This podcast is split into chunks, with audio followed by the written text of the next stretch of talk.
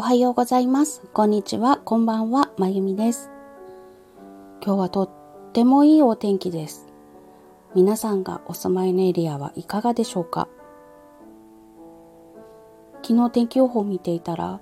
北海道の方はもう雪が降っているのか降るのかという場所もあるようで、いきなり寒いですね。そして沖縄の方は雨がかなり大変だったようで、もう少しは収まってきたんでしょうか？お気をつけてとしか言いようがないんですけれどもそわそわします。さて今日はトークはトークなんですけれども声日記ではなくて私がやっている小銀刺しというものについてお話ししようと思います。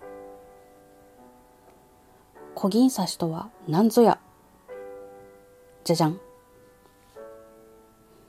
日本三大刺し子の一つで、江戸時代津軽で生まれた刺繍の技法です。じゃじゃんっていうほどのことじゃなかったですね。刺し方の技術としてはとってもシンプルです。ヨーロッパの刺繍みたいにいろんな技法があるわけではなくて平織りに織られた生地の縦糸と横糸のあの隙間ができているところに糸を渡していくだけその渡す時に糸と糸の間が1目か3目か5目か7目。で模様を作っていく。同じ青森でもうんと太平洋に近い方ですね。では南部ひし刺しといってこの糸と糸の間の縦糸の本数が偶数目のものもあります。津軽の方で私がやっている小銀刺しの方は1目か3目か5目か7目の縦糸を挟んで糸を渡すだけの刺繍です。出来上がったものに関してはサムネイルに写真を載せますのでそちらをご覧ください。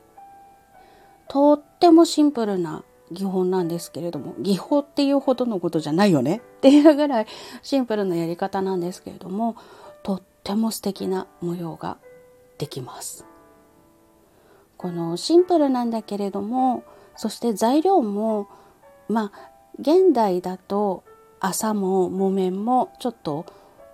ね高価なものではあるんですけれども絹を使うとかそういったことではないのでそんな豪華なものを使ってするっていうことでもないんですけれどもとても美しくて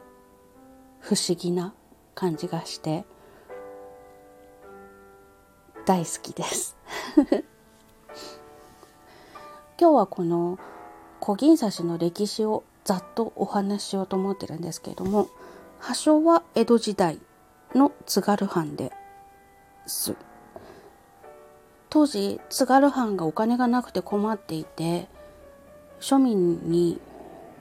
朝の着物以外着ちゃいかんっていうお触れを出しました。でもちょっと考えてみてください。津軽ですよ。青森ですよ。雪降りますよね。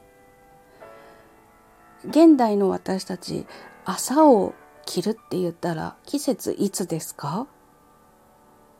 真冬でしょうか？夏の暑い時期とかに来ませんか？それを真冬雪が降ってる時も着なきゃいけない。どういうことよって思いませんか？この反射鬼だなって思いました。本当にね自分も着ろよって思ってしまいました。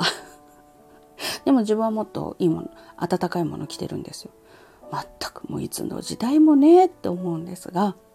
まあそこのぼやきは現代の私がぼやいてもしょうがないので置いといてそういうお触れが出まして当然寒いんですよだから縦糸と横糸の間にできた穴を糸で塞いで少しでも暖かく少しでも丈夫にって思って始まった刺繍です。でなおかつこの一旦刺して着物に仕立てたもの。使っていればボロボロになっていきますよね。汚れも出てきます。その場合捨てるのかというと捨てません。まだ捨てません。もう一回愛で染め直す。刺繍をしたままね愛で染め直す。とかあとはその刺繍をしてある上からまたさらに刺繍をする。で補強する。そんな感じで一度ボロボロになったぐらいでは捨てない。というのが当時の着方でした。今はなくなってしまったんですけれども台東区東京都の台東区にある浅草寺のそばにアミューズミュージアムというのが昔あったんですね。1階はお土産屋さんで2階が展覧会スペース。で3階3階かな？があの東海道の浮世絵を DVD かなんかで見られるような場所であの階段の壁にもその浮世絵の複製品が飾ってあるんですけれどもそんな建物でした。そこの2階で、うん、お名前忘れちゃったんですけど田中なんとかさんという男性の方が集めたり研究したりした小銀刺しとか南部ひし刺しの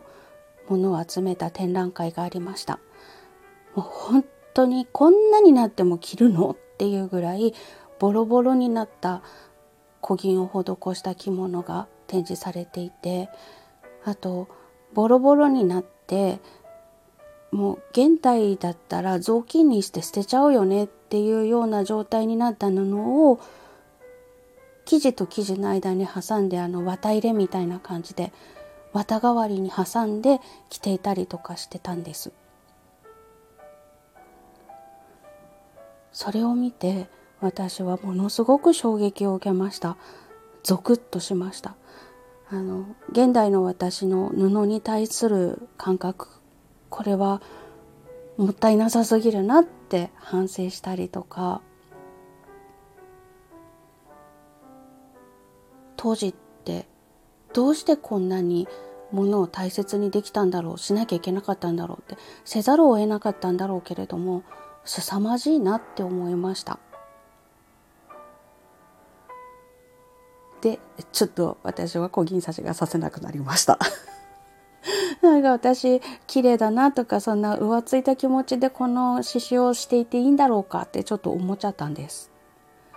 でも弘前で今小銀刺しの布だったり糸だったりっていうのを開発して販売してくださっている方がいてその方のところからいつも材料は仕入れてるんですけれどもその方とお話しして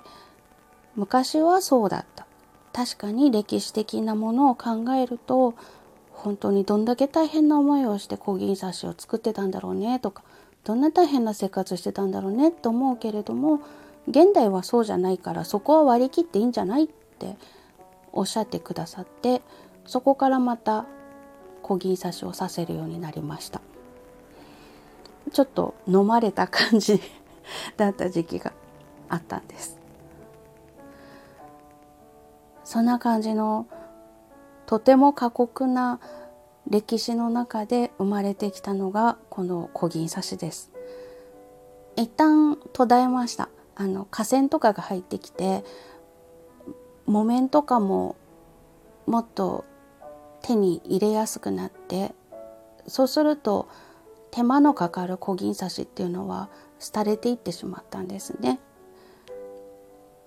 でもご近所を回って小銀刺しを施した着物を集めて資料館を作ってくださった方とかあと弘前の古銀研究所という施設を作って復稿させてくださった方とかちょうどその活動のあたりで民芸運動などもあって用の美の一つとして取り上げてもらったことも後押しになっていたそうです。そして一旦は途絶えてしまった小銀刺しが現代につながれてきて私も刺すことができている。といったのが小銀刺し。ごめんなさい。最後で噛んだ。小銀刺しの歴史でございます。これはあと何回かに分けて私の小銀刺しに対する思いだったりとかどんなところが好きかっていうようなお話も聞いていただけたらいいなと思っております。では今日は小銀刺しとは何ぞやというお話として小銀刺しの歴史をお話しさせていただきました。お付き合いいただきましてありがとうございましたそれではまた。